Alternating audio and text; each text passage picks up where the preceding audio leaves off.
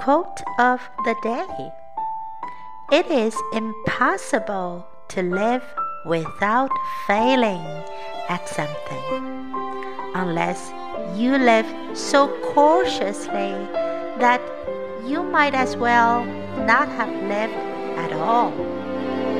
In which case, you fail by default.